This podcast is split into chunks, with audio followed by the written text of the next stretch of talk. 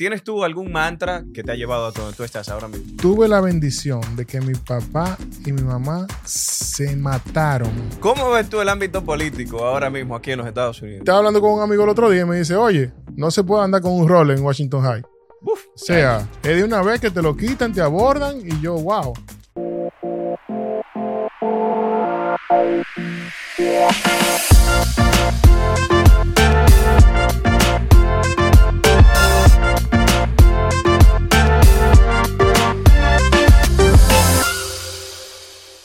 La suerte de tu día depende de cómo la afrontes desde la primera hora en la mañana. Es así como hoy damos inicio con esta frase a este tu podcast, Tertuleando conmigo, Dionis Reyes. Chicos, y para el día de hoy le traigo un invitado de lujo. Se trata nada más y nada menos del siempre elocuente, amable, afable, diferente, disciplinado y emprendedor, Alberto Guzmán. Gracias, gracias, Y gracias. este aplauso, mi gente, en este podcast. ¿Qué bueno, está bueno. Y esa energía.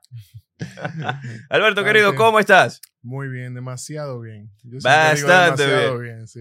Qué bueno, mano, qué bueno. Me alegra bien. muchísimo y de verdad agradecerte de todo corazón porque sé que viniste desde Colombia a visitarnos, hermano. Así es, así es. Eh, tenía otro viaje para México, pero lo cancelé. Te dije que me tocaba ir a México y yo dije, no, déjame continuar. No, mano, de verdad, yo estoy honrado porque con la prontitud que lo hiciste, ayer estuvimos nosotros hablando un poquito por teléfono y me dijiste, viejo, me agarraste comprando un vuelo justo para México. O yo me reí. Dije, Estamos bien conectados. Estamos bien conectados porque ahí mismo yo estaba buscando. Ajá. Dije, oh, pero verdad que ya estoy agendado con, con Diony. Y también darte las gracias por invitarme. Bueno, es un placer tenerte aquí. Es Sí, un honor, de sí, verdad, créeme. Gracias por la oportunidad. Bueno, y por eso nosotros aquí, siempre que tenemos un invitado especial de la talla tuya, hermano, siempre brindamos aquí con vino. Yo sé que tú no eres de mucho No, no pero yo te mucho. guardé un vinito Está bien. para pasarla bien. Pero compartimos, claro que sí. ¿Verdad que sí? Sí. Este es nuestro Quinta Mamba de Bodegas La Quinta, una de las bodegas que también represento aquí en la ciudad de Nueva York. Ok. Este es un proyecto que me tiene a mí muy contento y muy orgulloso. Es un Rivera del Duero muy bonito que tenemos aquí. La Quinta Mamba, así que búsquenlo en su liquor store más cercano. La Quinta Mamba. Alberto, querido.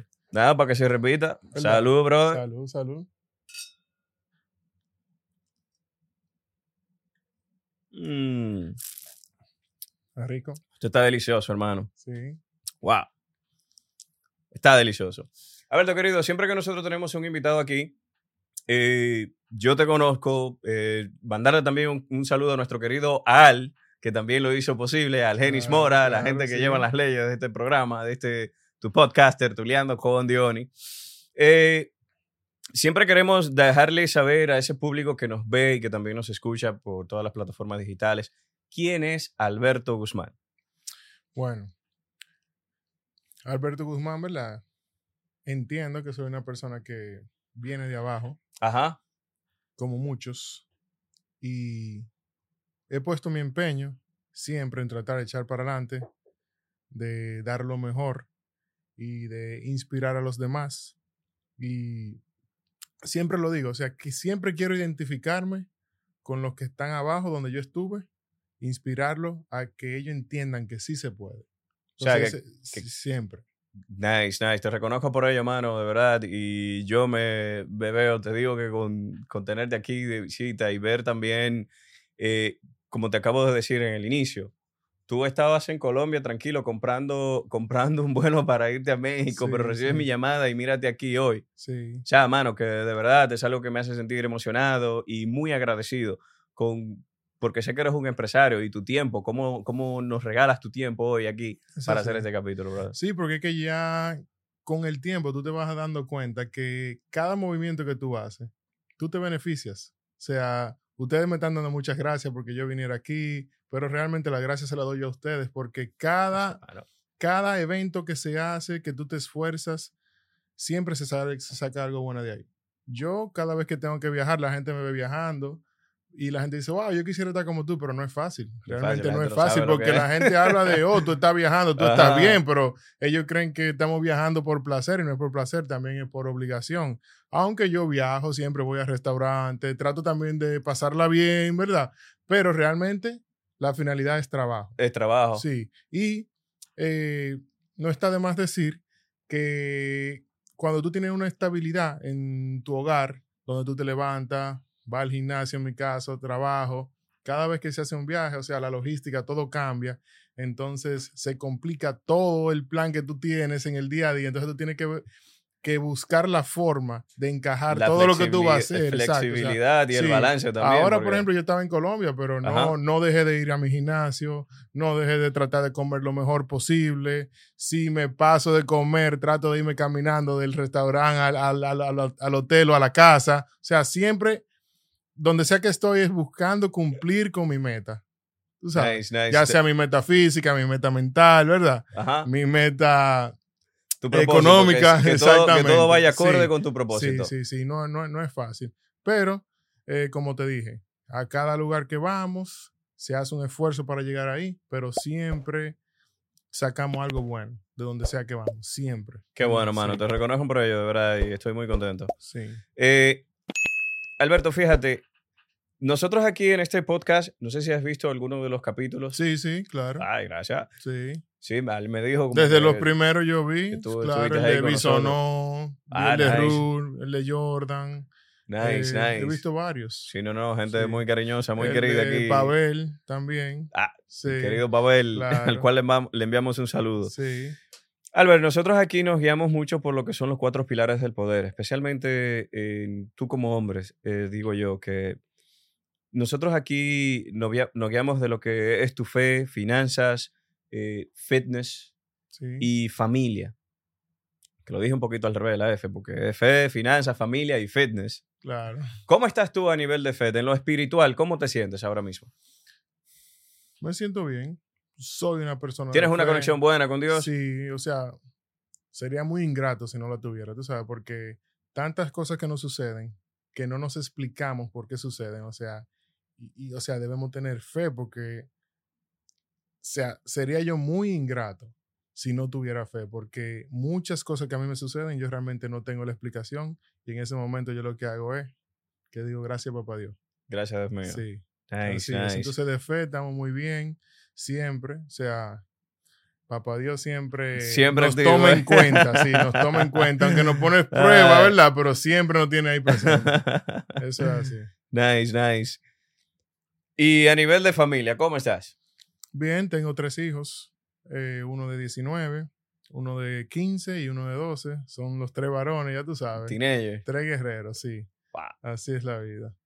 Interesante, Sí, mano. sí. Y las finanzas, Alberto. ¿Cómo estamos hablando de finanzas? Bueno, hablando de finanzas, entiendo que estoy en mi mejor momento. Nice. Estoy en mi mejor momento en cuanto a lo, a lo de las finanzas se refiere. Eh, ¿qué, quiere que, ¿Qué quiere que te abunde en cuanto a las finanzas? ¿Qué quieres saber? No, ¿Quieres no, saber lo que hago? Estamos bien, estamos bien. No, dime, ¿qué todavía. quieres Para saber? esa parte vamos, no te preocupes. lo que pasa es que estoy desglosando un poco los cuatro pilares. Esto sí, es el filtro. Entonces, en cuanto a las finanzas, entiendo que estoy en mi mejor momento. Yo Ajá. siempre me he sabido manejar eh, con la finanza, o sea, siempre... Eres muy estricto. Sí, o sea, yo siempre he sabido tardar la gratificación, ¿verdad? Siempre. Ajá. Sí, yo siempre, desde niño, siempre he sabido tardar la gratificación. Pienso que sería lo más importante cuando hablamos de finanzas. Eh, inclusive, estaba hablando con unos amigos y yo le dije, oye, tú no sabes los esfuerzos que hay que hacer, inclusive en tu mejor momento, porque hay muchas personas que creen que están haciendo un esfuerzo financiero cuando no tienen un poder adquisitivo, pero yo digo que no, ¿verdad? Ajá. O sea, tener una, una fuerza de voluntad cuando tú tienes el dinero, ¿verdad? Y cohibirte de lo que tú quieres porque tú tienes una meta. Yo creo que eso es lo más importante.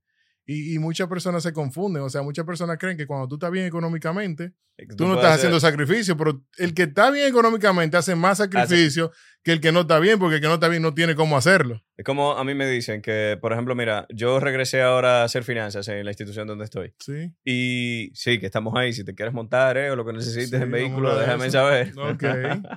Entonces, yo digo que no soy, me tocó volver de ser emprendedor, volver de nuevo a ser emprendedor, pero bajo una institución. Entonces, ¿qué sucede? Yo digo, ¿cómo es posible que tú me digas a mí, un compañero mío, que hacemos los dos lo mismo, y tú me digas a mí que estás viviendo cheque a cheque? Donde Sí. estamos ganando, Sí. gracias a Dios, una muy buena suma de dinero. ¿Cómo es posible? Yo no lo entiendo. Porque yo soy el primero que, si sé que he tenido una ardua semana de trabajo, eh, vienen lo- las gratificaciones. Entonces, ¿por qué irme o por qué tengo yo que estar en la calle todos los días? es ahí cuando yo digo, no, espérate, aquí hay que, Sí. hay que, Que recogerse. recogerse, estar tranquilo, Sí, no pasa nada, sí, ver una película, pero dame en casa. Sí.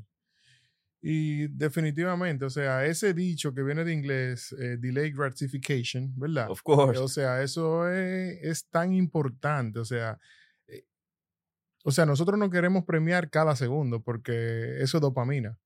Si tú estás comiendo, tú quieres comer postre, quieres comer entrada, quieres tomarte un trago, o sea, y hasta eso, hasta ahí cuenta el, el comportamiento. No sé si tú también leíste el libro del marshmallow, donde le hicieron la prueba a los niños que si aguantaban como Ya, ese eh, marshmallow, o sea, desde niño se viene con eso, tú ¿sabes? Ajá. Inclusive, o sea, te puedo decir, eh, yo observo mucho, ¿verdad? Entonces, por ejemplo, hasta el hijo mío, el más pequeño, o sea, ese es lo máximo en, en delaying gratification. Él, él sí, en la casa hay un paquete de galletas, dos paquetes, y él ve que uno se acabó, ya cuando ese se acabó, no, ya.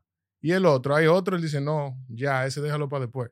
Yo digo, desde niño, desde sí, niño desde niño se, le ve es que Interesantísimo. genéticamente, pero no quiere decir que no se aprenda, porque para eso somos seres humanos, ¿verdad? Para aprender conducta, Para aprender. a adoptar, ¿verdad? Las conductas que tienen las personas, como no, de- adoptar las conductas de la persona que están donde queremos estar. Así que yo lo veo.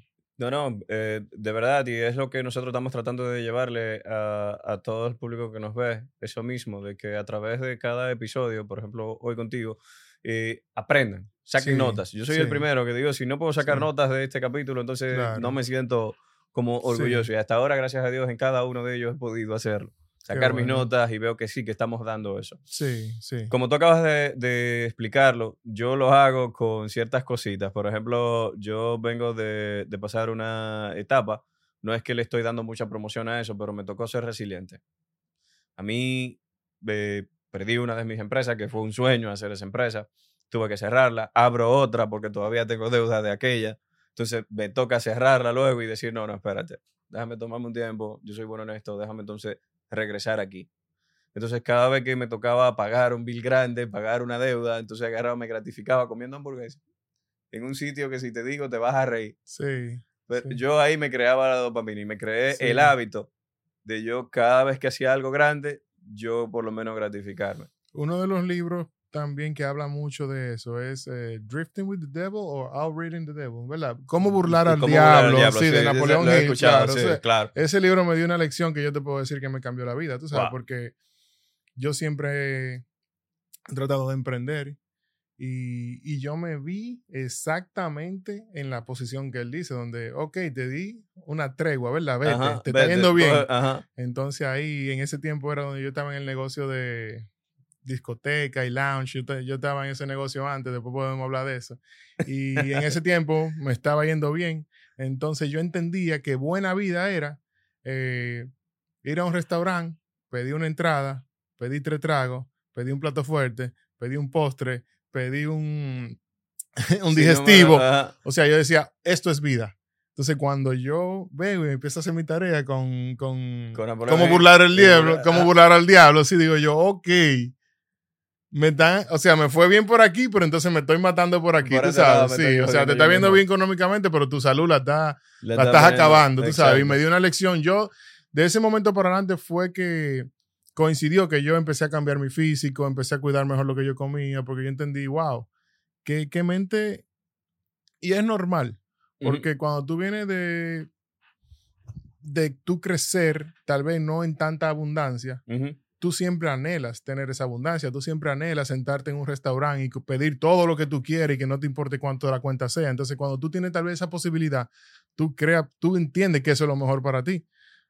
Entonces, el, eh, Napoleón Hill me aclaró esa parte muy bien, tan bien que yo entiendo que me cambió la, la vida ese libro. o Qué sea, bueno, mano. y se lo bueno. recomiendo a la gente que lo Salud lea. por Sí, ellos. ¿Cómo se llama el libro? Vamos a darle de nuevo el nombre. ¿Cómo ¿Cómo burlar al diablo? burlar al diablo? Sí, es un cómo libro que estamos hablando de Napoleón Hill. Lo pueden comprar, ¿verdad?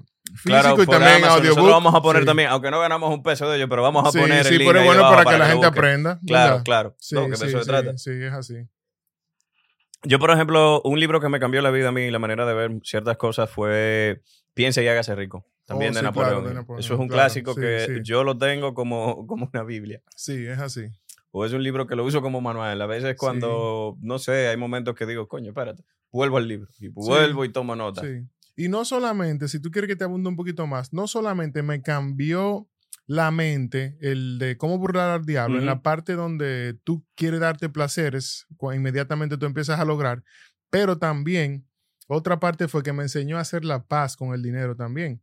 Porque a veces queremos entender como que el que tiene dinero es evil, ¿verdad? Como Ajá, que, como que porque que entiendo que eso es cultural, ¿verdad? Que usualmente el pobre siempre dice que el rico es el malo, tú sabes. Entonces, yo siento. Perdona, pero Sí. yo siento que eso, como tú lo acabas de decir, pasa más en Latinoamérica por sí, el tema este sí, de cómo eh, nosotros interpretamos la gran frase de Jesús cuando dice es más fácil que entre un pobre por el ojo de una aguja, algo así, ¿verdad? Sí, sí. Que un rico. No, es más fácil que entre un, pro- un pobre por la gran puerta del cielo que un rico por el, por el ojo de una aguja. Exactamente. Entonces Napoleón Hill en el libro lo que hace es que te aclara eso y te lo hace ver de otra forma. Claro, Y que no. Es muy confuso porque tú quieres lograr cosas, pero entonces llega un momento que tú dices, hey, si tú logras eso, ¿en qué tú te vas a convertir? O sea, a veces pensamos que el tener dinero nos va a convertir en una persona mala. Y tú sabes, como también dicen que el dinero lo que hace es que expone lo que tú, Expone lo realmente, que tú eres. realmente eres. Exactamente, exactamente. Bueno, el dinero y también está allá abajo en el suelo. Sí. Hay dos momentos donde Sí. ponen quién tú realmente Quién eres. Tú realmente eres, sí. El verte allá abajo, como digo yo, o verte aquí arriba también. Sí, sí. Pero bueno, es como tú acabas de decir, todo está también como nosotros lo veamos. Y el dinero es como dice eh, Jordan Belfort también, The Wealth of Wall Street, y muchos de estos muchachos, Grant Cardone, sí. dice, con dinero yo puedo ayudar a la iglesia que yo quiera, puedo ayudar a mi familia. eh, estoy más cerca de Dios buscando en un avión y O sea, yo vi las una que frase en un comentario de Instagram, creo Ajá. que hace como tres días, donde decía, los ricos ayudan a los pobres a salir de la pobreza.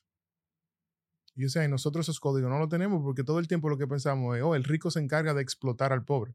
Esa mentalidad de pobreza. Tú sabes, entonces, Qué bueno que hablamos de ese tema, porque también, wow, qué chulo, no nos hemos salido de finanzas todavía. sí, no, porque tú caíste ahí en el tema que tú sabes que, en el No, tema no, que porque yo gusta, traigo- ¿verdad? Yo traigo otro, yo traigo otro Eh, también, pero No, yo imagínate. quiero aclarar algo, porque hay una diferencia, y qué bueno que te tengo aquí a ti, Dime, de lo que es ser pobre o estar en quiebra.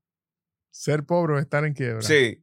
Ser pobre, pobre todo el mundo sabe que es un estado mental. Sí, exacto. Y estar mente- en quiebra es una mala decisión. Sí, sí. Si estás en quiebra fue por tus decisiones. Pero si sigues estando pobre es por tu estado mental.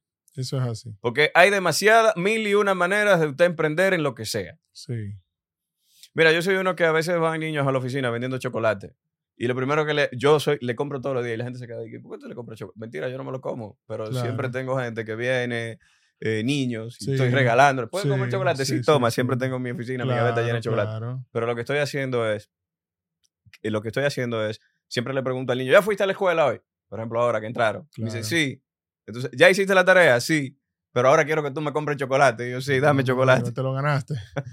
te ganaste la venta. Pero no lo veo, aunque mucha gente lo ve esto como que los padres a veces están explotando, pero no lo veo tampoco como un niño que está en casa, ¿me entiendes? Desde pequeño, esperando las cosas. Sí, es si no que, está trabajando. es que como te digo, en, en algunos eh, videos que veo a veces dicen que aquí la niñez está sobrevaluada. O en el libro de Tim Groove, que era el coach de Michael Jordan, el coach de, de Kobe, Kobe Bryant, también. y de Duane Wayne. O sea, él dice que la niñez está como eh, sobrevaluada. O sea, que cuando, oh, es un niño, no tienes que, déjalo que haga lo que quiera porque es un niño.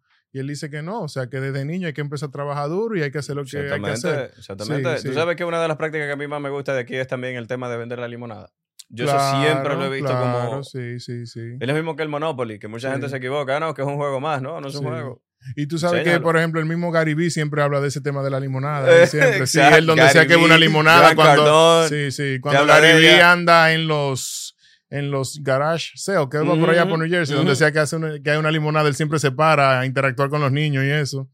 Sí, y yo entiendo que es algo muy bonito. Claro. Sí. Entonces, ya por eso ves tú a mí que me sale, porque yo también me vi en eso. Yo Sí. sé lo que era ayudar a mi mamá, ayudar a mi abuela, sí, o irme de vacaciones con mi papá sí. a Tú trabajar sabes que, y no y hablando nada. de la masculinidad también, si tú quieres entrar ahí mismo, por que ejemplo, vamos para allá, no cuando el hijo mío mayor cumplió con 14 años, Ajá. yo tenía tienda de celulares y yo, por ejemplo, lo mandaba. Desde Territown, él se iba hasta Yonkers, en Central Avenue, en la guagua, lo mandé un par de veces y para que trabajara y aprendiera a activar teléfono, hacer lo que sea. Y una, una tía de él dijo, ay, qué abuso. Apenas es un niño, déjalo que sea niño esto. Yo le dije, oye, No te metas con no eso. te metas con eso, el déjalo que vaya a su tienda y que pase su tarde ahí. Él se ponía bravo, lo que sea, pero terminó haciéndolo y, y es una experiencia que él vivió y por eso yo entiendo que también los padres son tan importantes eh, para que saquen esa parte, ¿verdad? Donde no es tanto acoger, consentir, tú sabes, sino que también hay que, También hay que, sí, hay sí, que, hay que tener un poquito de mano dura, sí, claro. Bueno, algo que, que yo siempre voy a agradecer, eh, y se lo agradeceré siempre a mi madre, aparte de que me dio la vida, claro está, Sí. es que, por ejemplo, mi mamá, mi mamá era maestra en República Dominicana. Entonces, mi mamá, mi papá no, mi papá quería darnos algo y nos lo daba, pero mi mamá no. Mi mamá decía, ¿usted lo quiere? Ok, usted no trabaja, usted no hace nada. So, tráigame aquí una nota. Mira qué bien, porque tu madre es de un carácter fuerte, ¿verdad? Fuertísimo, Sí, María. Sí, sí. Entonces, yo tenía que esperarme al año escolar cada vez que quería un juego grande, algo grande. Así fue parte de mi niñez. Qué bueno. Entonces yo venía con una buena nota. Yo nunca me quemé, gracias a Dios, en la escuela. Y fue, creo que parte fue también a la motivación de mi mamá de que, de que siempre había algo, un premio grande. Claro. A mí me gustaban mis vacaciones fuera, ella me la daba. Ok, Ok, te vas, pero pasaste de curso, hiciste esto, claro, vete, te la sí. ganaste. qué bueno. Y creo que eso incentivo- me incentivó y mira, ahora estoy algo parecido con mi hija, aunque no del todo, porque a veces también allá por el tema del económico en República Dominicana Sí, teníamos que jugar con ellos. Pero ahora trato también de ser un poquito... sí, hay que tener, o sea, cuando lo económico no es un problema, vuelve y se repite lo que Exacto, te digo. Tú sabes exacto. que es más difícil tener mano dura cuando hay, Cuando hay, cuando que hay cuando no poder hay. adquisitivo. Sí, Exactamente. es digno de admirar. Y tú sabes dónde se repite eso también. Que yo siempre lo digo. ¿A quién tú admiras más? ¿A Tatis o a Vladimir Guerrero Jr.? Coño, está duro ahí. ¿A, Soto? ¿A Soto? A Soto. A Soto, ¿verdad? Viene de la pobreza. Ajá. ¿O a un Vladimir Guerrero Jr.?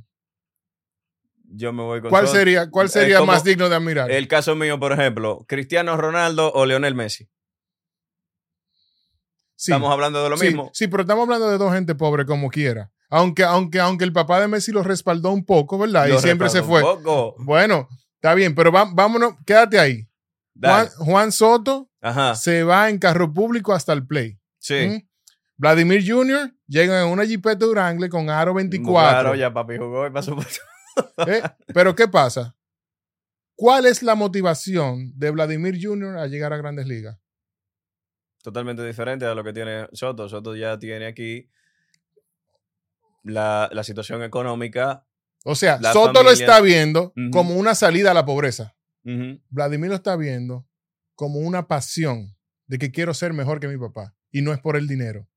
¿Tú estás viendo eso? Sí, no, totalmente. O sea, por eso yo admiro más el esfuerzo de Vladimir. O sea, no tengo necesidad de esto y como quiera lo voy a hacer.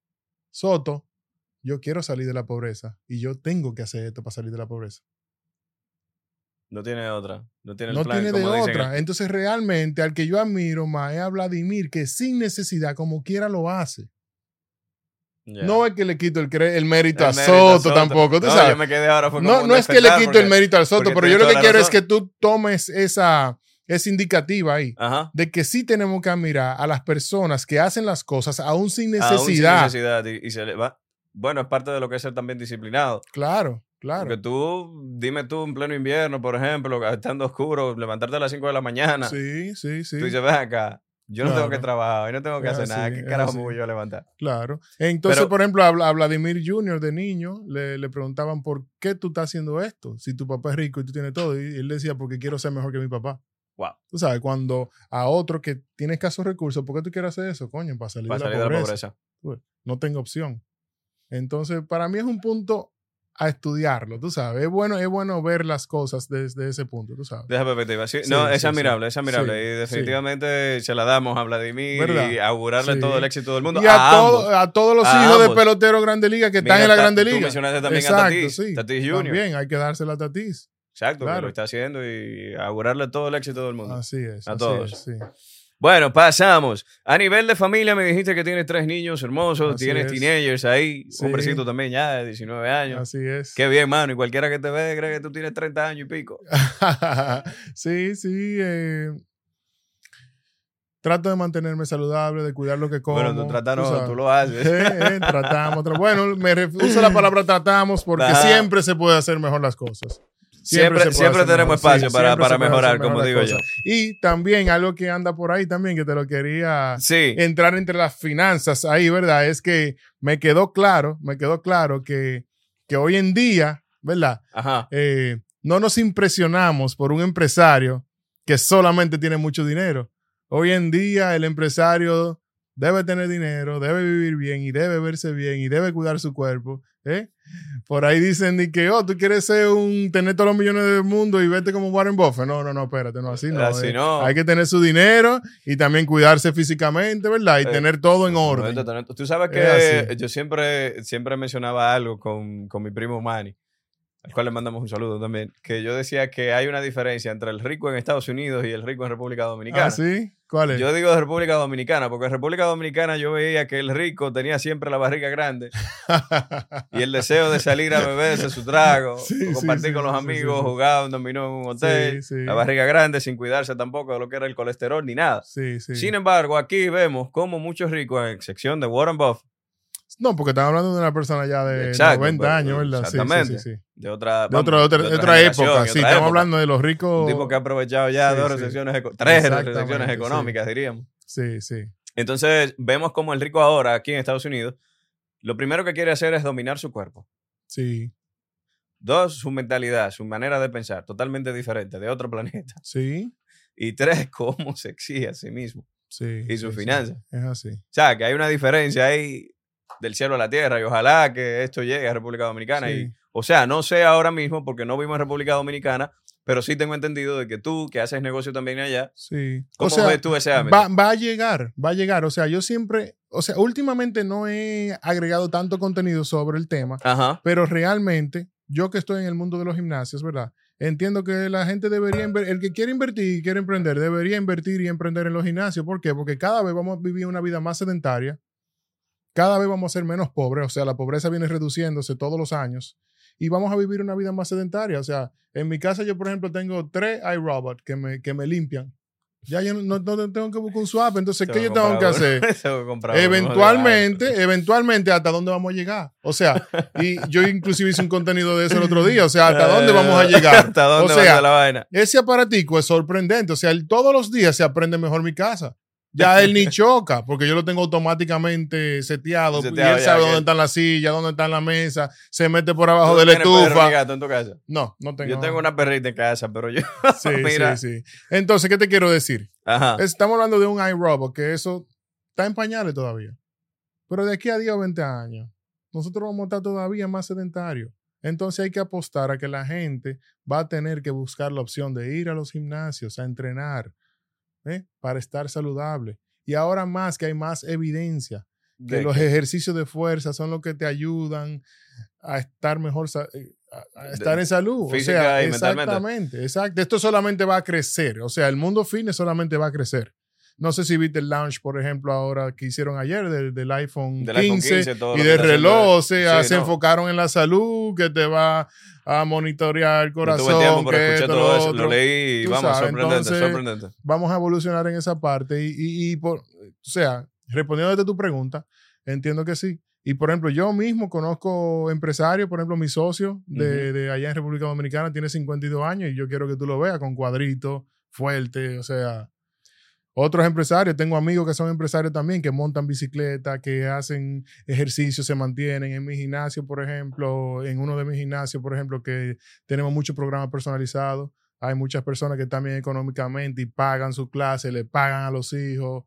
Wow. O sea que sí vamos para allá, sí vamos para allá. o sea, el mundo fitness va a evolucionar. Va, a seguir evolucionando. Sí, va a evolucionar. Entonces el rico va a tener que adoptar, adoptar eso. A mí me gustan dos cosas que he podido captar ahora mismo lo que tú acabas de decir. Número uno, estar inspirado. Y dos, el mundo fitness no va a, bajar, sino a evolucionar. Sí. Sabes que tengo que mencionar que la persona, el presidente de nuestra organización es un señor con 62 años. Quiero que tú veas. Ese tipo tiene cuadrito, como tú acabas de mencionar. Es que hoy es que estamos viendo los resultados de algo que empezó en los 80, en los 70. El otro día yo le compartí, por ejemplo, un video también que nosotros lo subimos en las redes de, nuestros gimnasios. Un señor con 62 años, o sea, lleno de cuadritos. Bueno, lo vivimos en esa época de los 80 con, no nos vayamos más lejos, Arnold Schwarzenegger y Sylvester Sí, Stallone. sí, sí, sí, sí, claro. Pero eso ellos estaban en su juventud en ese tiempo. Sí, O sea, tendría yo que Pero ver en los tiempos de Arnold Schwarzenegger, por ejemplo, quién tenía 70 años y estaba en cuadrito. No sé, no sé cómo era en ese tiempo, a menos que no fuera por la necesidad, ¿verdad? También. también. Porque esa es otra cosa, ¿verdad? Ahí vuelve y se explica. Si tú tienes cuadrito, porque tú tienes que salir a cazar, ¿verdad? Para el monte. O si tú tienes cuadrito porque decidiste que tú quieres estar saludable. O sea, ahí volvemos y decimos, ¿verdad? ¿Cuál le rendimos más mérito? Eh, al que no tiene la necesidad y como quiera decide Y tener su cuadrito. tenerlo. Claro. Ah, o al que, bueno. Sí, estamos, estamos en la misma página ahí. En la misma Vuelve y página, se ¿verdad? repite, ¿verdad? Exactamente. Bueno, me dicen también que tú eres un fiel creyente de lo que es la filosofía del doctor Jordan Peterson. Oh, sí, sí, sí, sí. Claro, porque ¿De él qué fue lo que más te impactó? lo que más me impactó. Wow. Yo tal vez no esté muy preparado para hablar de eso, tú sabes. No, tranquilo, yo tampoco. Yo soy un Pero no, pero vamos a darle, pero vamos a darle. No, no, tranquilo, no tenemos que tocarlo tan profundo porque vamos, estamos Sí, hablando, pero pero, hay mira. ciertas cositas que, que yo Claro, seguro que me pero, encantan. pero no es bueno, porque en algún momento yo voy a tener que hacerlo, tú sabes. En algún momento voy a tener que hacerlo. Ajá. Eh, yo siempre he querido emprender, siempre con el deseo de, de lograr. No de te superar- tomando, yo sé que tú no tomas, No, pero sí, perdóname, estamos te en eso, estamos en eso, estamos en ¿Te eso. puedo servir un poquito más? o Claro, está sí, dale, dale, dale. Cualquier cosa me llevan a la casa ahorita, ¿no? Sí, tenemos. O seguimos la tenemos- rumba, cualquier cosa también. Seguimos la rumba. Bueno, estamos aquí. bueno, entonces no, mira, otra etapa de mi vida. Así mismo como el libro de Napoleón Hill hablamos ahorita, pero el, el doctor Jordan Peterson también cambió mi vida. ¿Cómo cambió mi vida? Diciéndome que en la vida nadie se sale con la suya. Que eventualmente la vida, cuando tú estás buscando atajo, es como una regla, así mismo lo dice, que tú le estás haciendo así, a la Ujú. regla, estás doblando, doblando, doblando, y llega un Mm, momento donde tú la vas a tener que soltar y te va a dar en la cara. Entonces él mismo dice, yo tengo 40 años dando terapia y hablando con personas y yo nunca he visto a nadie que esté haciendo la cosa mal hecha y se salga con la suya. Entonces, con él yo entendí que realmente nosotros tenemos un compromiso social donde nosotros tenemos que devolverle a la comunidad, donde nosotros debemos inspirar a los demás y que nosotros tenemos que hacer la cosa bien hecha. Algo que aprendí también de él. ¿Tú eres obediente o eres moral? ¿Tú te la sabes? No. Sí, mira, que aprendí de él. ¿Tú eres obediente o eres moral? Cuando somos obedientes Ajá. es una cosa, cuando somos morales es otra cosa muy diferente. ¿Por qué tú nos robas? Mi moral, por mi. ¿Por qué? ¿Por qué tú decides no robar? ¿Qué te pasa si tú robas? No me voy a sentir yo, no me voy a sentir bien, me voy a sentir coño. ¿Y qué fue? ¿Y si te agarran robando? La vergüenza me va a matar, todo. Y te van a meter preso, También. ¿verdad? Pero si tú eres moral, tú no haces las cosas por miedo a lo que te va a pasar, sino que tú no lo haces porque no está bien. Entonces a veces vemos personas que no hacen las cosas por miedo, ¿verdad? Pero es mejor hacerla, no hacerlo malo porque está mal hecho. Porque está mal hecho que no que hacerlo, no hacerlo por por miedo. O sea, si tú vas a un supermercado y te quieres robar algo y tú dices, coño, no lo voy a hacer porque me pueden meter preso. No es lo mismo, yo no hago eso porque eso está mal hecho.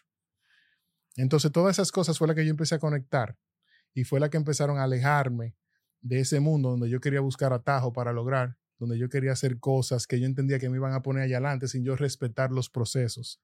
Por ejemplo, aquí el tema del latino, que nosotros pensamos en que a veces no la sabemos todo y no queremos pagar impuestos. Sí, es, esa es una. Y bueno, Esa allá mismo también. Claro, y allá mismo, tú sabes, como dice un tío mío, yo quisiera pagar 500 millones de impuestos, dice un tío mío. Y tú dices, ¿por qué, coño? Porque si estoy pagando 500 millones de impuestos, ¿cuánto que me estoy ganando? Me estoy ganando, me está yendo bien. Sí, entonces con el profesor Jordan Peterson, eh, esa fue una de las lecciones más importantes, tú sabes, la que me cambió la vida. O sea, Nice. no atajos. ¿Cómo tú vas a ayudar a tu comunidad? Tú sabes, porque es que a veces somos muy incoherentes. Por ejemplo, te voy a poner el caso de un amigo que tengo. Ajá. Un amigo que tengo siempre dice, el país de nosotros siempre está atrasado. Los muchachos nada más quieren bailar en bow. Los muchachos lo que quieren es cantar en bow. Está en cuero, fumar juca, esto que lo otro. Adivina qué negocio puso él. No me digas con un maldito drink. Un drink. Y yo le digo, ven acá, pero tenemos que ser un poquito más coherentes. Tú vi, tú te llenas la boca de decir que en nuestro país eh, las cosas van de mal en peor. Y tú, Entonces tú vienes y en tu barrio va y pone un, Un drink. un- él puso fue un bait shop, ¿verdad? Un, ajá, ajá, para, para vender. para vender bait bait, pero también va- entonces yo le digo, vamos, hay que ser más coherente. hay que ser más coherente. Por ejemplo, en mi caso, yo dije, coño, qué bueno que yo logro emprender con lo que es gimnasio y máquina de No, tú gimnasio. tú y estoy, estoy aportando a que la comunidad esté más saludable. Coño, realmente me da una satisfacción grande, claro. O sea, cada vez que yo entro a mi página de Instagram, que veo que subieron una transformación, yo digo, coño, Qué heavy, man. qué, qué bien se siente que yo le haya podido, o sea, facilitar una plataforma a la gente para que cambien su vida. Y yo que sé lo que es cambiar la vida cuando yo pesaba 250 libras, Wow. ¿verdad? Y, y, o sea, y cómo yo me sentí cuando yo busqué un físico que se veía saludable, cómo eso me ayudó Así en que- mi self-esteem, tú sabes, en mi personalidad, en lo que yo pensaba y me decía de mí mismo y todo eso. Entonces yo sé que cuando veo una persona que hace su, su transformación, yo sé que él se siente igual también y qué satisfacción me da de que yo pueda emprender, ¿verdad? Y que le esté devolviendo a la comunidad a la misma vez. O sea, de verdad que es una satisfacción y yo estoy tratando de que de seguir empoderando esa parte, de que lo que lo que sea que yo vaya a emprender sea para el beneficio de las comunidades. ¿Sabes? Por ejemplo, igual, ese es uno de los ese es uno de los eh, ese es uno de los lemas, por ejemplo, de, lo- de los gimnasios que nosotros tenemos. eh, tener el gimnasio más eh, Asequible me- a la- mejor, no, no, el gimnasio mejor instalado de cada comunidad en la que nos encontramos. Por ejemplo, nosotros tenemos gimnasio en Juan López Moca, en Licey al Medio, San Francisco de Macorís, San Víctor, Guanábano, Pueblo Arriba Moca. ¿Cuándo van a hacer uno Luz. en Valverde Mao? Quiero uno en Esperanza, pronto. Vamos, vamos a darle, vamos a darle, nos asociamos. Si tú tienes la gente No, por allá. no, yo no tengo a nadie allá, Ah, pero, te- pero me gustaría que tú me No, menciones. pero eso es fácil. digas, "Ven, vamos a hacer Yo no uno tenía Esperanza". nadie en Colombia, no tenía nadie en México, no tenía nadie en El Salvador y ahora hay gente por todos los lados, tú Qué sabes. bueno, qué bueno. Sí, no, o sea, mano, tú yo me siento orgulloso de saber que tú lo tienes y decir, bueno, mi amigo va a abrir un gimnasio. O si tú tienes una persona allá que, que sea entrenador, tú le dices, oye, habla con mi, con mi amigo Con mi para, que, para Ah, que abra bueno. tu gimnasio. Alguien va a aparecer. Así que si usted Claro. es entrenador y está buscando, y está buscando eh, tener un gimnasio, asociarse, eh, deje su comentario aquí en este video. Claro que sí. Recuerde darle al botón de me gusta, comparta este contenido que lo estamos haciendo con el corazón, eh, trayéndole personas como nuestro querido Alberto en el día de hoy para compartir su historia y que usted dentro de este episodio encuentre esa mentoría o quizás ese empujoncito que usted andaba buscando. Así que dele a compartir, siga ayudándonos a crecer esta comunidad que también estamos en servicio para ti en la comunidad. Así que Gracias. seguimos, mi querido. ¿Qué, ¿Qué heavy? ¿Qué tenemos por ahí? Dime. Espérate, espérate. Alberto, querido, hay otra cosa que, que yo sé que tú, al igual que yo, le prestas mucho lo que es atención. ¿Cómo ves tú el ámbito político ahora mismo aquí en los Estados Unidos? bueno, el ámbito político. ¿Con quién tú crees que estábamos mejor? ¿Con el que estaba antes o el que tenemos ahora? Bueno. Sea. Vamos a pensar críticamente, ¿verdad? O sea. Si tú quieres, no hay que mencionar nombres, simplemente no, seguirlo no, así, no, como te sí, pero, pero yo sigo la política. O sea, me gusta estar al día. O sea, Como yo, no es que yo soy me político. gusta estar al día, pero te digo la verdad, o sea, con eso, con el profesor Peterson también yo aprendí que tenemos que entender a todo el mundo. Tenemos que entender Ser a todo el mundo. empático y no No, juzgar. yo, o sea, yo no tengo nada en contra de los liberales y obviamente ya por mi madurez yo tiendo a inclinarme más por los conservadores, que es normal. O sea, los jóvenes usualmente tienden a ser liberales y ya después que uno va evolucionando, va madurando, uno empieza a entender que se trata la vida más de sacrificio, que hay que ser mano dura, entonces uno se va inclinando para la derecha. Pero yo, definitivamente, tú sabes, me gusta mantenerme un poco neutro. Pero sí estoy al tanto de todo, tú sabes, de cómo son las cosas, porque los extremos son malos. Todos los O extremos sea, son cuando malos, nos vamos al los extremo de la izquierda es malo, pero cuando nos vamos al extremo de la derecha también, es malo. tú sabes. Mira, por ejemplo, el caso que estamos viendo, cómo lo llevó al extremo de Santis en Florida. Sí, es así. Lo llevó al extremo. Lo sí, lo llevó al extremo, es así. Pero también es así. vemos cómo aquí en Nueva York en- Mira cómo estamos viviendo al extremo también. tenemos el Ese- borde abierto, la vuelta por México. La vuelta, por México. entonces, cómo estamos ahora mismo, antes de, Mm. antes de entrar al show, estaba hablando con, con el amigo allá afuera, con Robert, y le estaba diciendo que yo ni siquiera estaba, esta- a- no estaba tan al día, aunque yo siempre me mantengo informado, pero no estaba tan al día de cómo está la, la, la la situación. situación. Sí, y estaba hablando con un amigo el otro día y me dice, oye, no se puede andar con un rol en Washington High.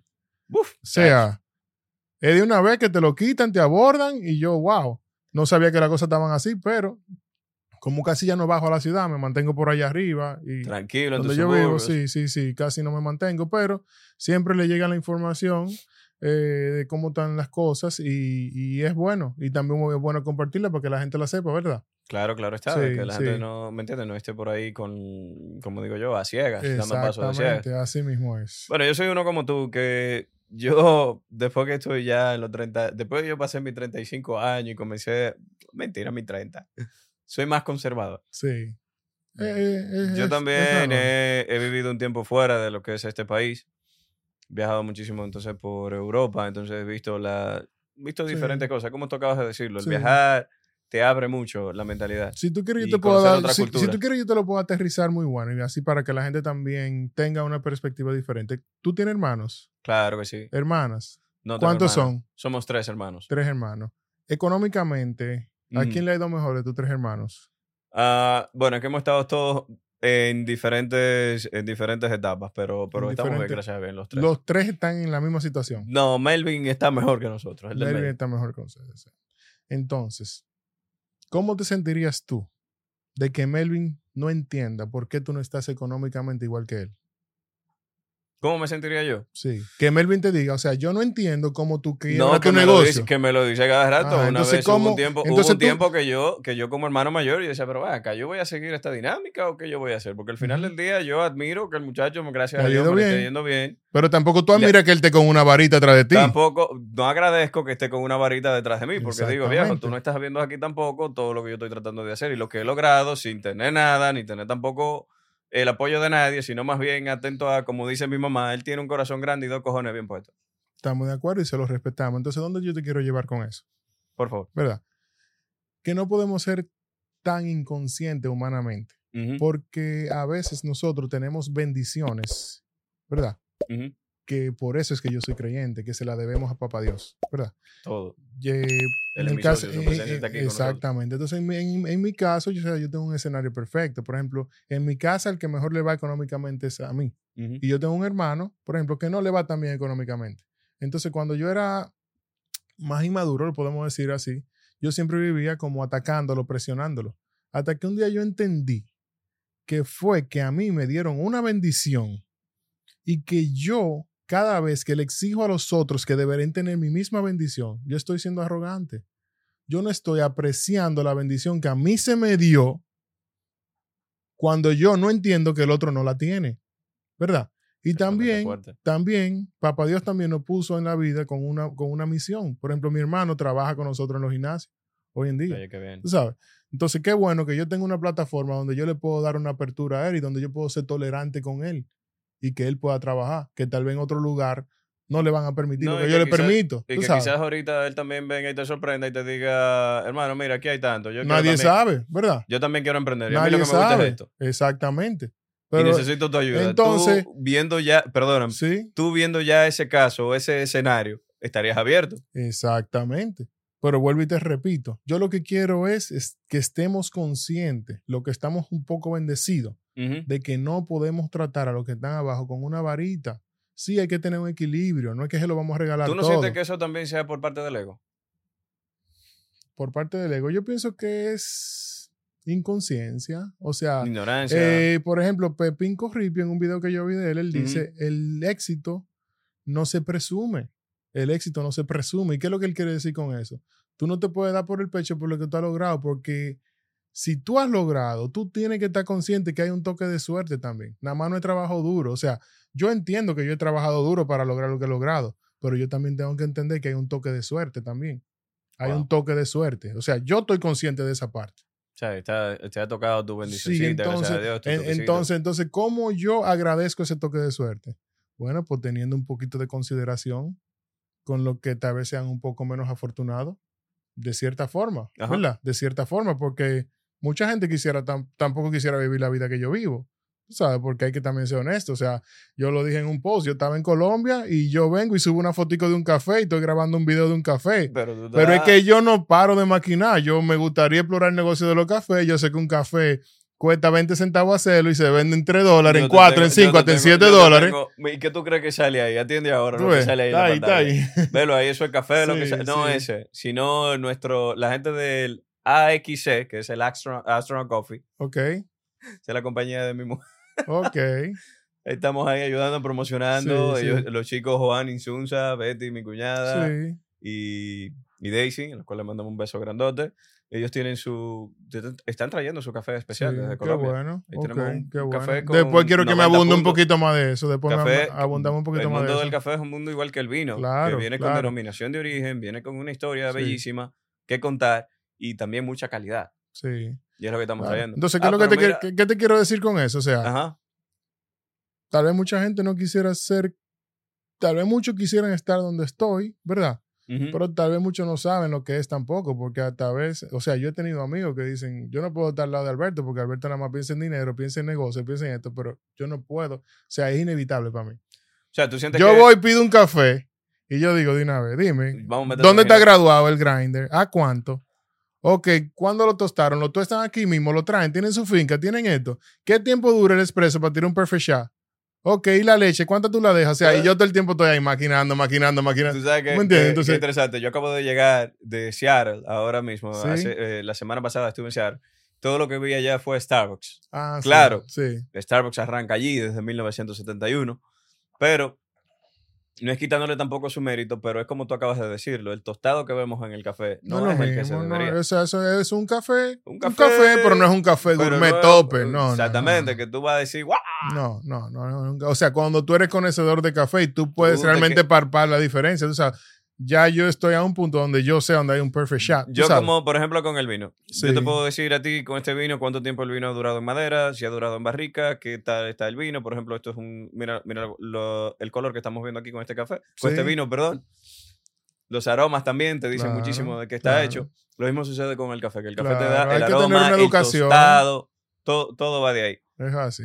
Yo estoy Eso. aprendiendo, no es que yo todavía soy de que, ¡guau! Que sé muchísimo, pero ahí vamos. Sí, claro. Ahí vamos. Y qué bueno, mano. Me alegra muchísimo de que, de que hayas- Entonces, de hayas visto ese mundo. yo entiendo que para, o sea, para terminar todo de la política, Ujú. tú sabes que es bueno mantenerse neutro. eh, es bueno ver ambas caras. Es bueno entender que nosotros los que estamos un poquito más adultos vamos a tender a ser un poquito más conservadores. Pero también es bueno entender, ¿verdad? De, que, de que hay un, un grupo de personas que no le podemos exigir lo mismo que a otros. Yo entiendo. Eh, lo vivo con mis hijos, lo he vivido con mis hermanos. O sea, mi hijo, el del medio, tiene 15 años y es, o sea, es injusto el nivel de inteligencia que él tiene para los demás. O sea, para mí es injusto. ¿Por qué? O sea, él tiene una bendición. Y para mí es injusto para los demás. O sea, eso también yo lo...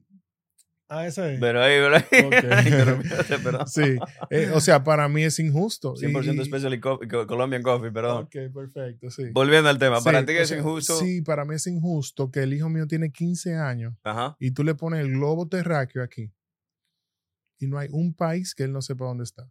Wow, interesante, man. Y no Qué es bendición. que él te va a decir a ti que él va a durar un minuto buscando el país. O sea, sin él verlo, él te dice queda al lado de tal, al lado de tal, al lado de tal. Y no solo eso, no hay una bandera en el mundo que tú le enseñes a él que él no la conozca. Wow. Tú te vas a Google y pones bandera y tú le dices, esa bandera, tal sitio.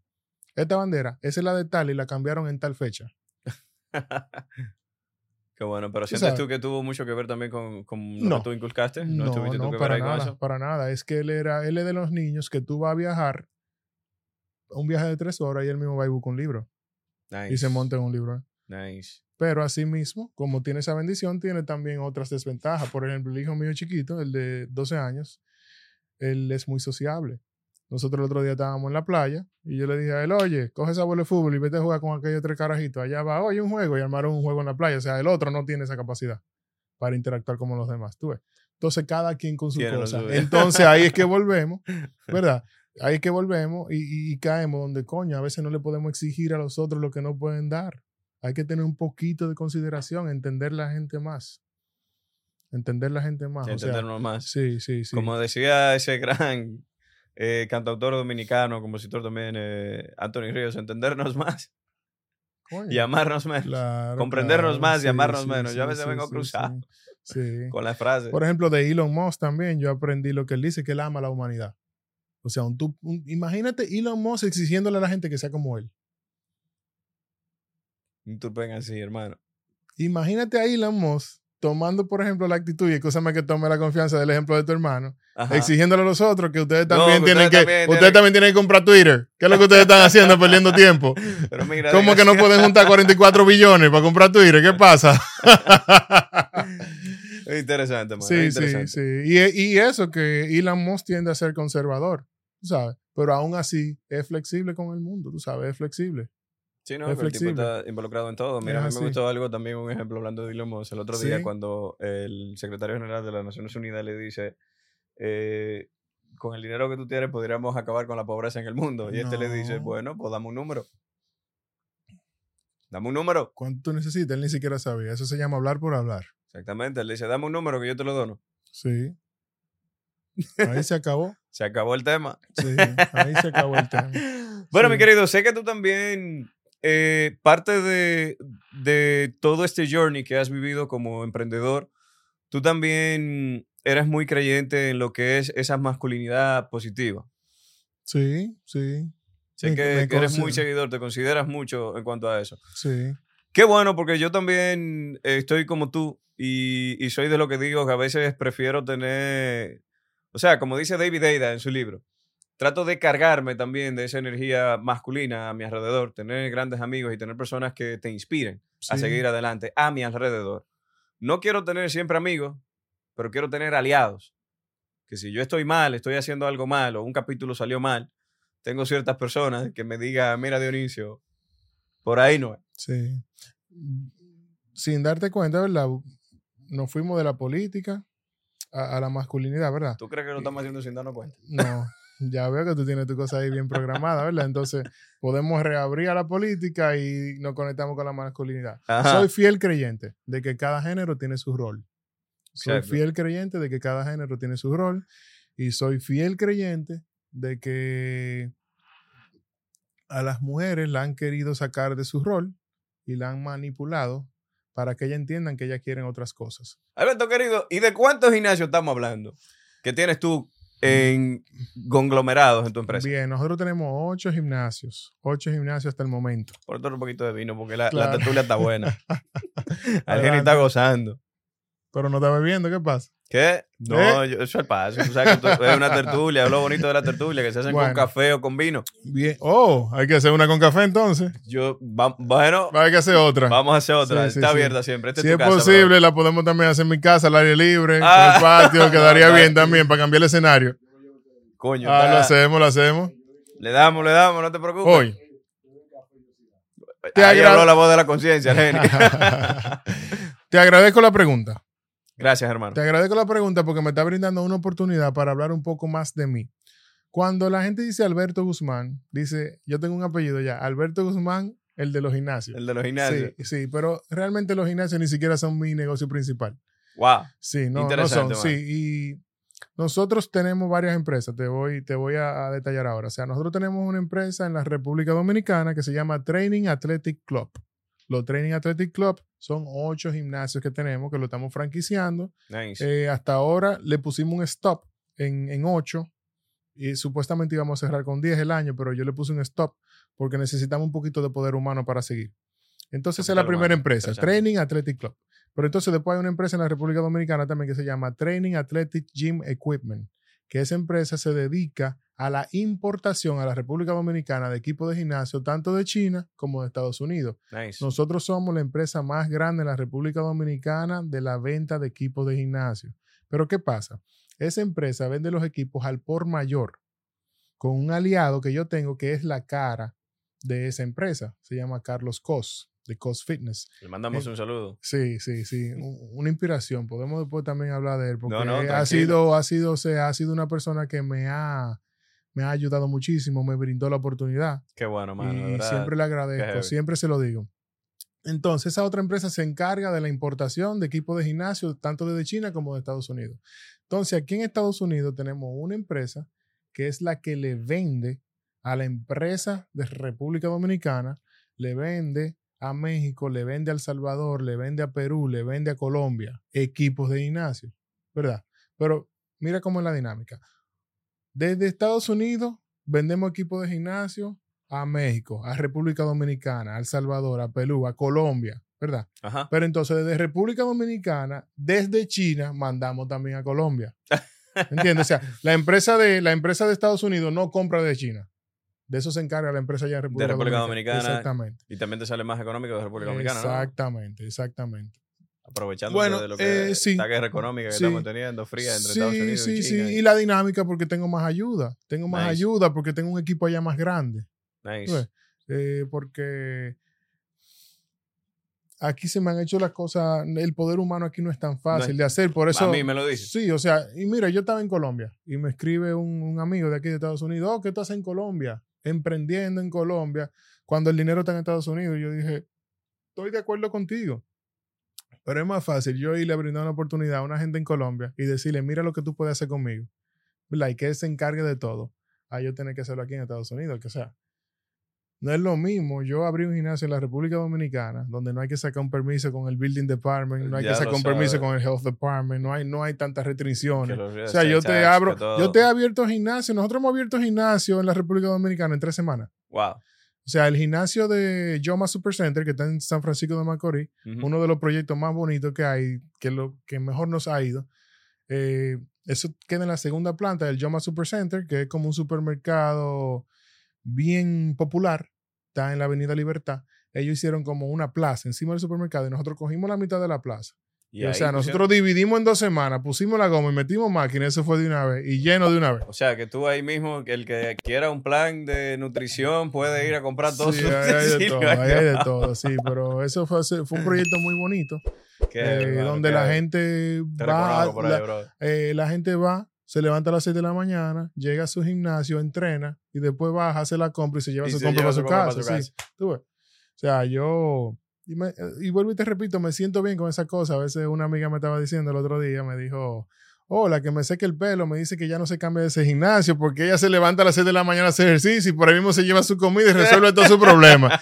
Porque en el Jumper Super Center también hay, hay, bancos. Ah, pero bien. Ahí tú pagas tu teléfono, ahí tú pagas tu telecable, ahí sea tú que haces la compra, o sea, ahí tú haces ejercicio, entonces Tú un dices que éxito. cualquier emprendedor que quiera comenzar un negocio nuevo tiene que buscar ubicaciones. Es importante el tema de la ubicación. Oh, pero ¿cómo que sí es importante? El otro día yo estaba viendo que, que una real estate agent dice, Ajá, oye, ya no haga búsqueda. No, tú vayas a comprar tu propiedad, no. Ajá. Tú siempre busca, busca un Starbucks y compra tu casa cinco minutos, que ya esa gente gastaron millones. Ah, eso sí es cierto. Haciendo su estudio Eso- de mercado. eso Tú eso sabes, es dije yo, coño, pero Ahí cuando yo compré mi casa no había Starbucks, pero ya me pusieron uno. Ya, ah, pues yo tengo una zona de bien, crecimiento entonces. Yo Eso siempre, me he dio dicho, tranquilidad. yo siempre he dicho aquí en Estados Unidos, te buscas un McDonald's, te buscas un Starbucks especialmente, y tú sabes que estás sí, en un área Lo que más gastan, lo que más gastan. Porque lo que más en- gastan esa en eso, es en-. En, Sí. esa, en el reconocimiento de zonas. Sí, son Starbucks. Exactamente. Entonces, a eso atajo.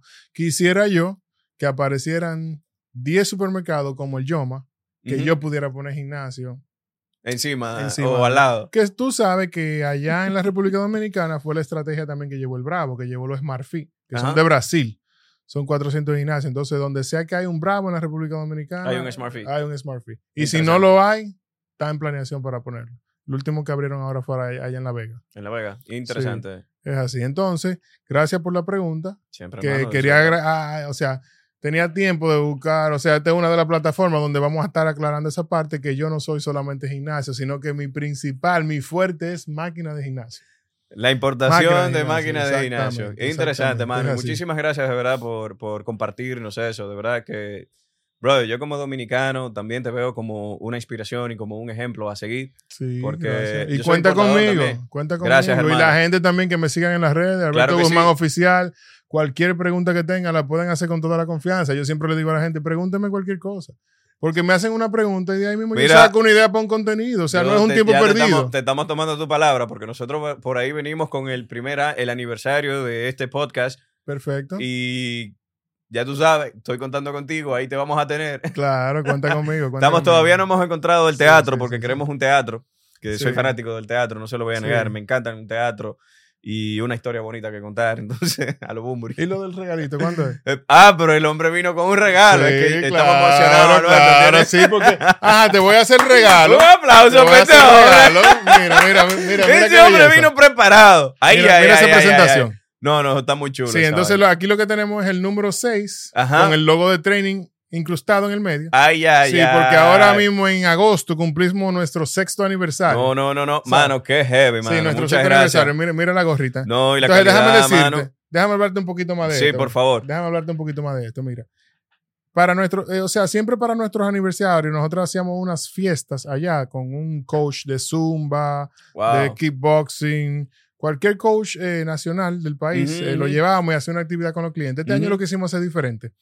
Lo que hicimos fue que hicimos eh, 600 t-shirts con este mismo logo del aniversario y elegimos, elegimos una entidad para nosotros hacerle una donación. Entonces, de los 500, 550 t-shirts que hicimos, vamos, por cada t-shirt que se venda, vamos a donar 200 pesos dominicanos para esa buena causa al Politécnico, a un Politécnico que hay allá en Moca, que es de niños de escasos recursos, y lo que están haciendo es un trabajo ahí increíble. Coño, mano, Sí. felicidades, mano. Sí, Felicidades, Sí. bro. O sea, el proyecto, el proyecto me Cuenta lo con presen- me nosotros lo como podcast, cuenta con nosotros, lo que sea que... Sí. Así que ya ustedes saben, mi gente, cualquier donación que vayan a hacer, el link está debajo de este capítulo en YouTube.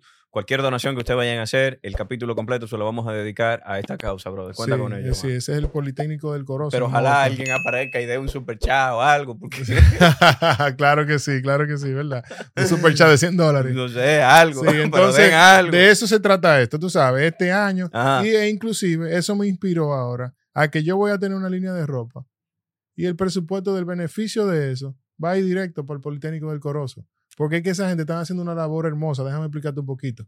Ellos lo que hicieron fue que tienen un liceo y durante las tardes tienen un actividades curriculares. O sea, enseñan a los niños a recortar, enseñan a los niños a tocar violín, guitarra, karate, basquetbol, judo, porque lo que no quieren es que los niños salgan del colegio y se vayan por la calle, porque el director entiende que los niños cuando salen para la calle están en contacto con demasiadas cosas que no, que no vienen al caso y se le descarrilan. Entonces lo que hizo fue que le, le- le impuso todas esas actividades No tiene, no curriculares. tiene ocupada. Sí, sí, sí. Ellos tienen, por ejemplo, Nice, también un, un- ellos tienen un, un grupo de batumbalé también. O sea, es una inmensidad de cosas que se está haciendo ahí. Y lo- lo- los profesores tienen que traerlo. O sea, ellos tienen un profesor de violín que lo trajeron de Haití. Wow. Tú sabes, ni siquiera tienen el presupuesto para pagarle.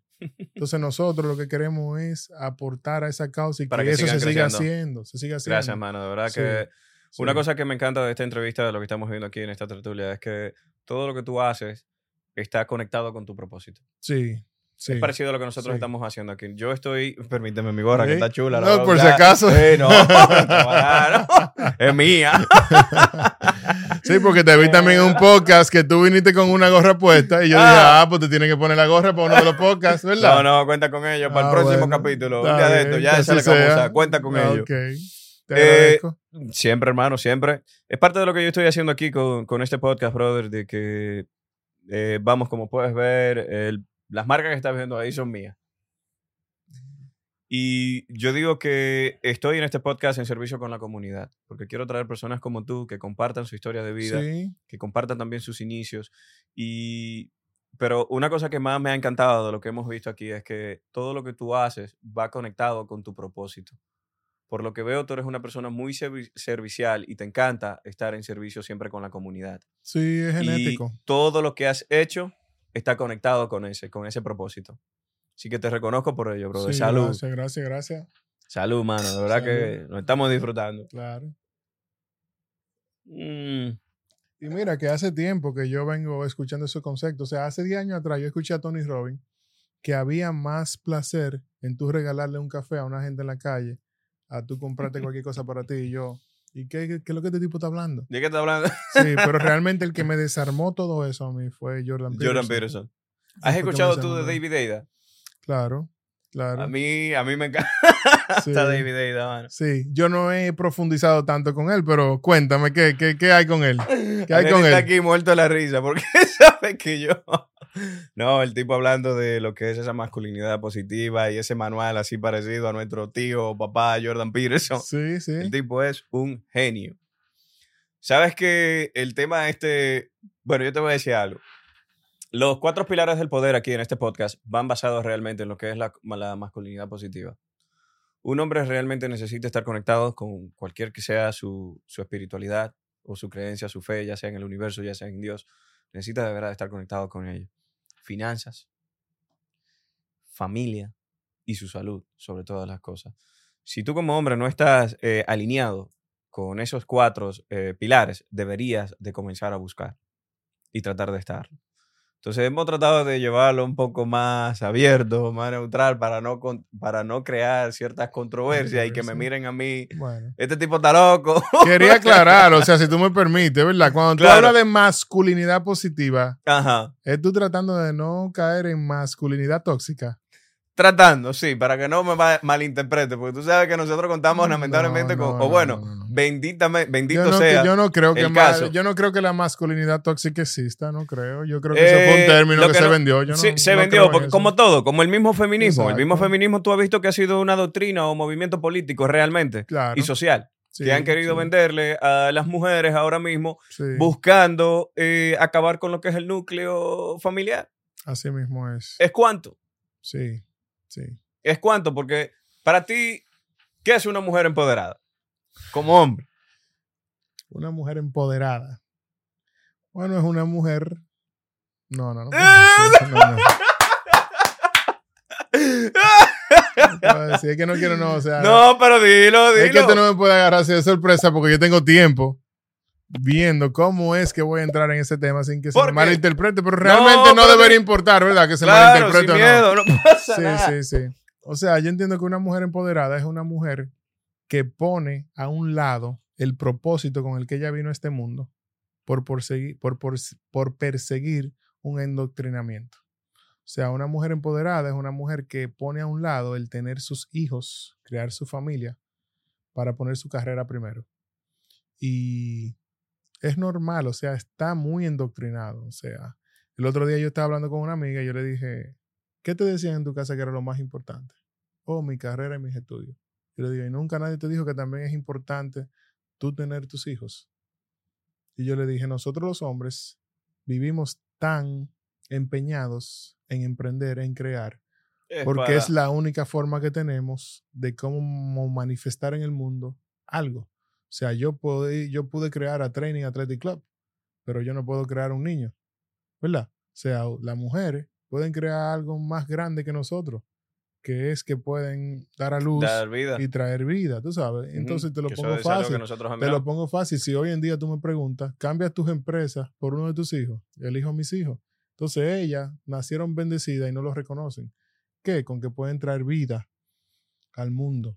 Y eso vale más que cualquier otra cosa. Poniendo un ejemplo aquí, nosotros vimos cómo en el caso, por ejemplo, de la que tengo también la voz de la conciencia aquí, tenemos a Al, que es un gran, como sabes, productor de cine sí. también y escriba. Claro. Tenemos aquí, en parte de nuestras conversaciones, a veces siempre sacamos algo lógico e ilógico.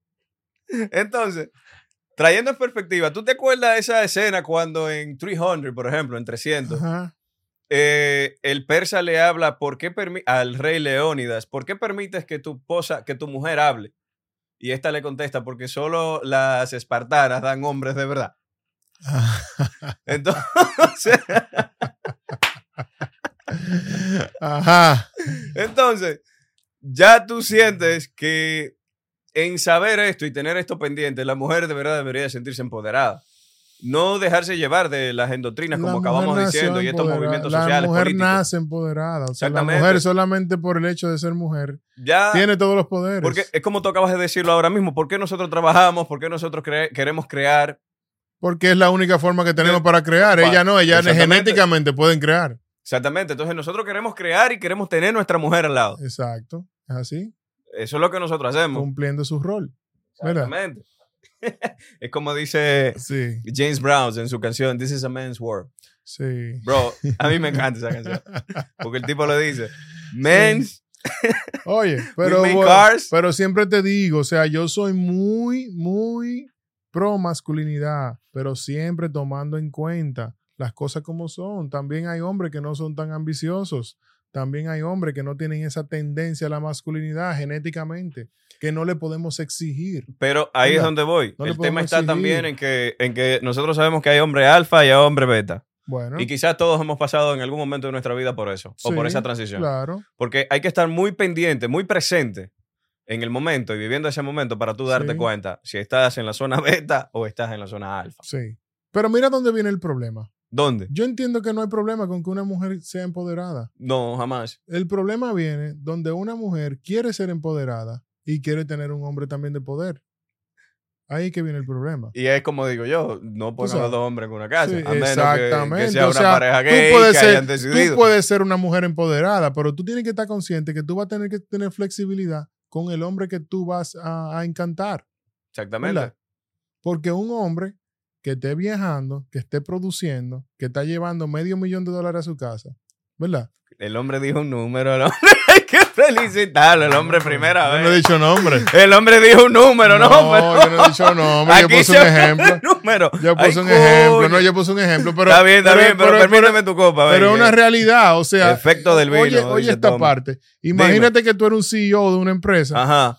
Y te tocó estar en Atlanta este fin de semana para una conferencia, ¿verdad? Con Sí. los con los managers, managers regionales, ¿verdad? De cierta, Exacto, y tú Ajá. duraste tres días en una conferencia y el domingo en la noche tú llegas a tu casa de un vuelo que cogiste de Atlanta hasta Nueva York o de California a Nueva York y tú llegas en tu casa y tu mujer es una empoderada que ella tiene obligatoriamente que trabajar y ella está en un hospital haciendo servicio.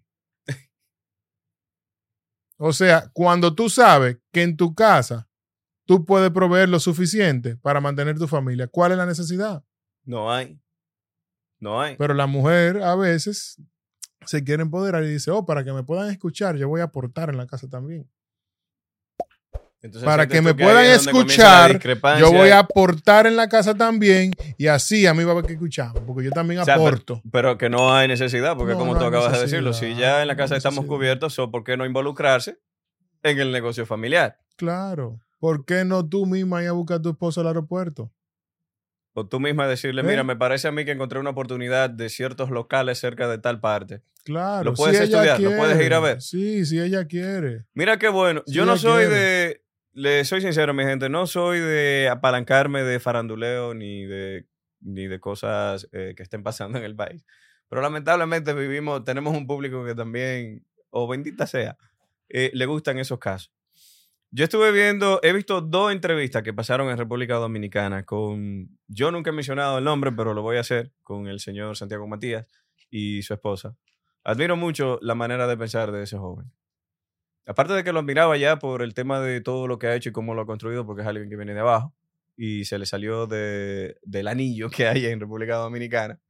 Lo digo porque a mí me tocó hacerlo a la hora de importar mis vinos a República Dominicana. Salió del anillo. Claro que sí, todos sabemos que allá hay un grupito, siempre. Salió de la Matrix. Salió de la Matrix. Ahí. Eh, Ahí sí, ahora salió de la Matrix. Para que El estemos claros, ¿verdad? El tipo salió de la Matrix. Sí, salió de la Matrix. Vamos a dejar la orden del anillo del Señor de los Anillos en otro lado. Sí, sí, sí, para que creo que se entiende mejor. Este y su esposa eh, tienen una, una dinámica bien interesante, donde los dos tienen el lenguaje del amor muy parecido. Muy parecido y están los dos guiados en un mismo propósito.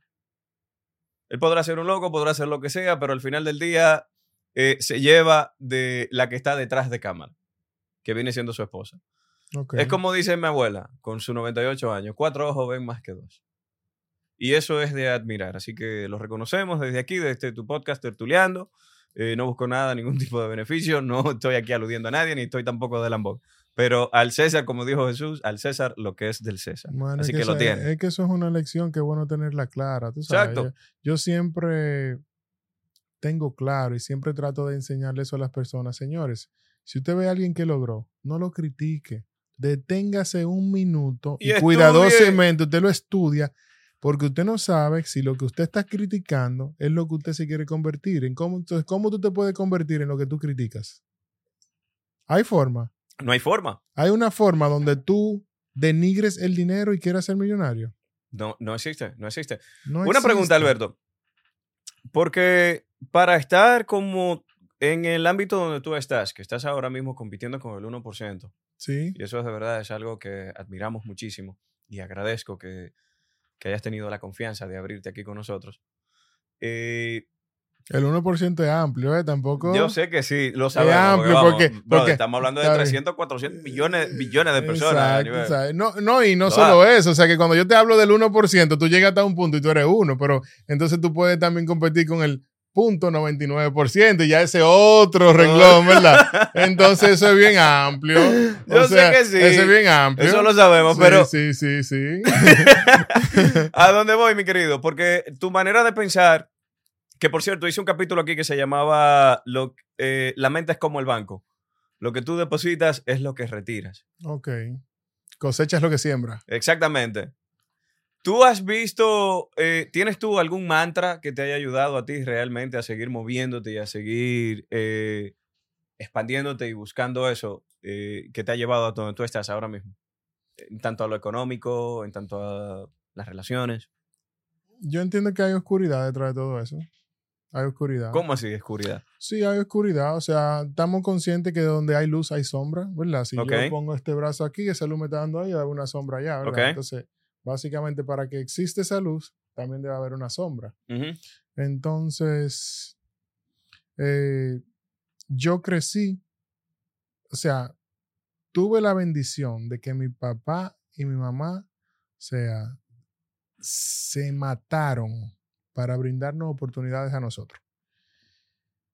Pero en esas oportunidades me expusieron a escenarios que realmente fueron un poquito, un poquito atropellantes. Me explico. Cuando yo tenía 13, 14 años, o sea, nosotros nos mudamos a una, a una urbanización donde la mayoría de niños eran, por ejemplo, pudientes. Ujú. O sea, yo con 14 Venían de familias. años, yo con 14 años ya yo tenía amigos que tenían carro con música, con aro, tirado por el suelo, o sea, four wheel, De motores todo. de monteo, y yo que tenía una bicicleta. O sea, entonces hay atropellos. Entonces, dependiendo de la perspectiva que tú tengas, eso tú lo puedes utilizar como energía. a, yo quiero estar allá también. Yo quiero estar allá también. Entonces, yo entiendo que eso me ha ayudado mucho. Hay muchas personas que a veces se niegan a esa realidad y, hay oscuridad y todos somos, hay, hay oscuridad. No hay una persona que haya nacido y que esté en este mundo que no tenga oscuridad. O sea, ¿tú sientes que también parte de eso es la decisión Bueno, es que de no- hacer y de ser? Obvio, obvio, porque es perspectiva. Vamos a poner claro lo que es perspectiva, ¿verdad? Sí. Asumiendo que hay un padre, ¿verdad? Que es alcohólico y tiene dos hijos, ¿verdad? Entonces resulta que 20 años luego, esos dos hijos que tuvo ese padre alcohólico, hay uno que es alcohólico y hay uno que no es alcohólico. Le preguntamos al que es alcohólico, ¿por qué, tú, ¿por qué tomas? Él te va a decir, porque vio a mi papá. Porque veo a mi papá. Preguntas al que no toma, ¿por qué no tomas? Porque, vi a Porque a papá. mi papá. Entonces, a algunas personas le va a funcionar una cosa, a otros no le va a funcionar. ¿Me explico? O sea, Totalmente. a mí me funcionó esa parte. ¿verdad? A mi hermano tal vez no le funcionó, o a mi hermana ni siquiera sabía que eso existía o no se dio cuenta.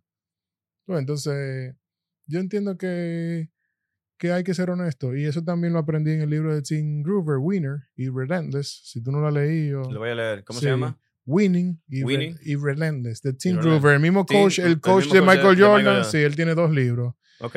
y es muy bueno porque como él ha tratado con personas que son atletas de alto rendimiento, los topes, tú ves, él te dice la realidad. O sea, él te habla de Tiger Woods, te habla de Kobe Bryant, te habla de Dwayne Wayne, te habla de Jordan. Michael Jordan, te habla de los artistas, de, los, de- los Ajá, de, los de los de los atletas topes, sí, de los atletas topes. Y élite. Sí, a veces, ¿qué te quiero decir?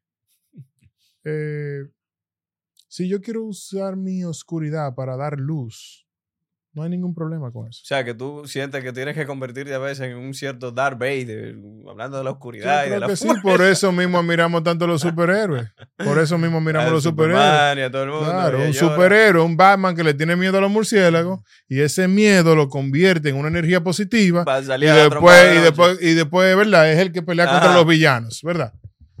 Entonces, ¿qué tiene de malo? Que yo haya sido atropellado de niño y que hoy yo pueda contratar 80 personas que trabajan en los trenes Athletic Club y que son gente que llevan comida a sus casas todos los meses con el sueldo que cobran trabajando en las empresas que nosotros hemos podido crear. O sea, son como tú acabas de decir, 80 personas, pero estamos hablando de 80 familias. Exactamente. O sea, que el impacto, por más pequeño que lo veas, es inmenso. Sí, Es o sea, pero te estoy hablando de una sola empresa. Eh, hoy en día, si hablamos de las empresas, por ejemplo, de los equipos, el otro día un amigo me manda una foto de Smart Fit y, y cuando me manda la foto de Smart Fit, al fondo yo veo una de las máquinas que nosotros distribuimos en la República Dominicana y nosotros somos distribuidores exclusivos. O sea que si esa máquina está en el país, fue porque la trajimos nosotros. Pero yo ni siquiera sabía que la máquina de nosotros estaba en Smart Fit, porque eso es una franquicia cerrada. Es una franquicia cerrada donde todo lo que ellos tienen ahí adentro fue comprado a través de la franquicia. Pero como está en la República Dominicana, si ellos tienen la urgencia de un equipo, no, es vía nosotros que se suple ese equipo. Ya. Entonces, ese equipo que tú ves hoy en una foto de un Smart Fit, ¿verdad? Ya ese equipo vino de China. Ya en China hay gente que trabajó en ese equipo y que también llevó comida a su casa. No, es lo que le digo yo a mucha ya gente. también con- ese equipo pasó a aduana. con y el yo tengo tema- un agente aduanal que, que libere esa que hay que carga. liberar, que hay que pagar, que hay que hacer esto. Mira, por ejemplo, Pero ya yo tengo el- mi camionero NASA, que es el que me mueve todas las Alberto, cargas de el Santo tema- Domingo, que el también tema tiene su del familia, vino, o sea, brother, el tema del vino, que es muy bueno tomárselo y ver el resultado final. sí. Pero al final del día está desde la, la gente que hace la poda, cuida eh, los, los viñedos, Sí, luego hace la vendimia. El ingeniero agrónomo que está a cargo también de que ahí no pase nada, que no entre ningún, ninguna bacteria a esos viñedos. Luego el enólogo, que junto con el ingeniero agrónomo están en el cuidado de su vendimia. Luego la, la cosecha, la recogida. Luego el hacer el vino. Que si hay que ponerlo a envejecer o no. El, eh, si lo vamos a poner en barrica o no. La decisión que termina tomando el enólogo junto con director de bodega. sí. Luego si lo vamos a embotellar. Y luego que embotellamos el vino, que pasamos por todo el proceso, que me salté, perdón, te lo traemos a ti a tu casa. Toma, disfrútalo. ¿Dónde O está el importador? En este caso yo, que soy importador. Hasta el que te carga la, caja que de, de, de, licor a tu carro. Un importador te paga seis impuestos antes de que ese vino llegue a tu mesa. Sí, Desde el mar estamos pagando impuestos. sí. O sea, yo soy un capitalista. O sea, yo, Yo también. amo, amo el capitalismo. Para mí funciona. No es perfecto, pero funciona. Dentro de su defecto lo prefiero 20 mil veces a- al comunismo. al Claro, comunismo. Yo también. Es así, es Alberto, así. querido, nosotros ya casi finalizando lo que es este show, tenemos siempre lo que es la pregunta del millón. Ya en vista de que tú eres padre, eh, perdóname que me ría, pero es que de verdad me encantó esta tertulia y, quise, y quería tener más tiempo para seguirla contigo. Así que espero que quede abierta otra, otro episodio contigo. Y claro. como te dije también, viene por ahí el aniversario del show, entonces queremos de verdad Sí. hacer algo chulo. No, Estoy porque te agradezco, porque tú también me estás brindando la oportunidad a mí Gracias, para que la gente Conozca más un de poco tu más historia, de sepa de que Sí. se puede, número Claro, uno. claro. Y de que, vamos, tú eres dominicano, como acabas de decirlo, vienes también desde abajo y lo has hecho. Y de Sí. coger lucha aquí en Nueva York. Claro, claro. Que aquí no es lo que mucha gente cree, que estamos Sí, aquí, ya el que vive en República Dominicana siente la necesidad de que nosotros Sí. le debemos algo. Y de vivir todas las etapas, tú sabes, desde llegar a este país, lavar plato, cortar grama, trabajar en un supermercado, ser taxista, trabajar en una empresa como ingeniero industrial en el departamento de calidad, después volarme a pensar que la vida es a través de un atajo que voy a llegar, después darme cuenta que no, que el atajo no me lleva a ningún lado, entonces ¿cómo es la cosa? Dentro, Vamos de a esos trabajar atajos, duro. dentro de esos atajos, ¿te diste tu cabezazo, te diste tu trompezoncito? No, no, nada. ¿No te guayaste alguna no, vez? No, no, no, no, no, no. Pero tú sabes, eh, cosas que pasan, cosas que No, pasan. no, tú claro que sí. ¿Te arrepientes de algún error que hayas hecho? Eh, no, no, no exactamente. Entiendo bueno. que todo lo que yo he vivido y lo que me ha hecho lo que soy hoy. es un proceso. Sí. Bueno, volviendo Sí. al tema de la pregunta del millón. Brother, si tuvieras, eh, sabiendo ya ahora mismo que estás en tu lecho de muerte, que vas a partir a la otra vida, sí. y tuvieras que dejarle un consejo a tu siguiente generación, ¿cuál sería? Bueno. Entiendo que, que persigan sus sueños, que no tengan miedo. Que no tengan miedo, que no entiendan que sus ambiciones son tóxicas. ¿Verdad? Yo he sido una víctima de eso. Yo he sido una víctima de entender que, que el que yo tenga deseo de tener cinco Porsche es una ambición muy tóxica porque lo que estoy haciendo un, un arrogante, un- una persona que, que vive de la vanidad. Y realmente eso viene porque se nos inculcan esos mitos que no son reales, ningunos. Ningunos son reales. O sea, Que en vez de ningún, ninguna ambición es tóxica. Tú sabes, eh, o sea, a mí me gustaría que, que la juventud entienda esa parte. Tu ambición no es tóxica. Si tú eres ambicioso y tú quieres lograr, trabaja, tira para Es adelante. como, dice, logra. es como dice, y perdóname que, que me meta ahí en eso, te interrumpa, es como dice Jim Rohn, hay una diferencia entre ser ambitious and greedy, Ujú. porque greedy es el que, eh, al, vamos a traducirlo en el español, greedy, eh, avaricioso, Greedy, varicioso, avaricioso, perdón, sí. varicioso. Ujú. Perdón, mi gente, que esto es lo que pasa, ¿eh? Sí, sucede. el Spanglish. Eh, aunque my English no very good looking, pero ahí vamos. Jim Rohn, quien lo considero mi mentor, papá de los pollitos, Wow. yo adoro a Jim Rohn, decía que hay una diferencia entre ser eh, varicioso a ser ambicioso. Varicioso es el que quiere tener, dominar la esquina en cuanto a tener el edificio más grande, tumbando los otros edificios a su alrededor. O ambicioso, que es el que quiere tener la línea de edificios más grande, creando, comprando y adquiriendo sí, poder sí, durante sus diligencias o sus años de trabajo. Hay una diferencia, así que no hay nada malo con ser ambicioso. Yo me río ahora mismo porque yo me estaba preguntando ahorita, eh, estoy viendo un Porsche que me gusta y está como en ciento, ciento y pico. Y yo digo, yo no me digo no me lo puedo comprar. Yo mi pregunta fue, ¿cómo me lo puedo comprar? ¿Cómo? Mi pregunta fue, no, no, no me lo puedo comprar. Yo no me paré. Yo dije, ¿cómo voy a hacer para comprármelo? Sí, sí, qué y bueno. ahora que tiré los bueno números y vi que- las cosas, dije, coño, pero yo puedo. Se puede, se puede. Se sí. puede. Sí. Pero qué bueno, que tú, Continúa. pi- qué bueno que tú piensas así porque yo he sido víctima del de no me lo voy a comprar porque O no es el momento, que- no, no, o no, no, no, puedo. Quisiera que fuera eso. No me lo voy a comprar porque van a decir que soy un bultero. No me lo voy a comprar porque entiendo que van a decir que lo compré Coño, sí, perdón, para, se me olvidó. sabes, entonces, esa es la parte que yo entiendo que ¿Qué es con la que hay que romper. ¿Perdón? No, Lenny me entendió. Ah, porque yo ahorita te dije, ¿Qué? te interrumpí cuando te dije que quizás tú decías o no es el momento o ahora no puedo, pero no, tú me corregiste y me dijiste No, no, no. de que no. era el caso. No, no es el caso, yo es digo, que no es el caso. paso. Es que yo sé, es que yo sé que hay muchos jóvenes que tienen deseo de lograr y se encuentran con el miedo al qué dirán. Se encuentran con el miedo a, coño, yo quiero tal cosa, pero el que tiene eso lo catalogan de tal forma en mi sociedad. Entonces eso le crea una angustia. Un último consejo a esa cámara para esos jóvenes que están pensando en eso ahora mismo. Señores, sus ambiciones no son tóxicas. Lo que le quiero decir con eso es que lo que usted quiera lograr, vaya y lógrelo.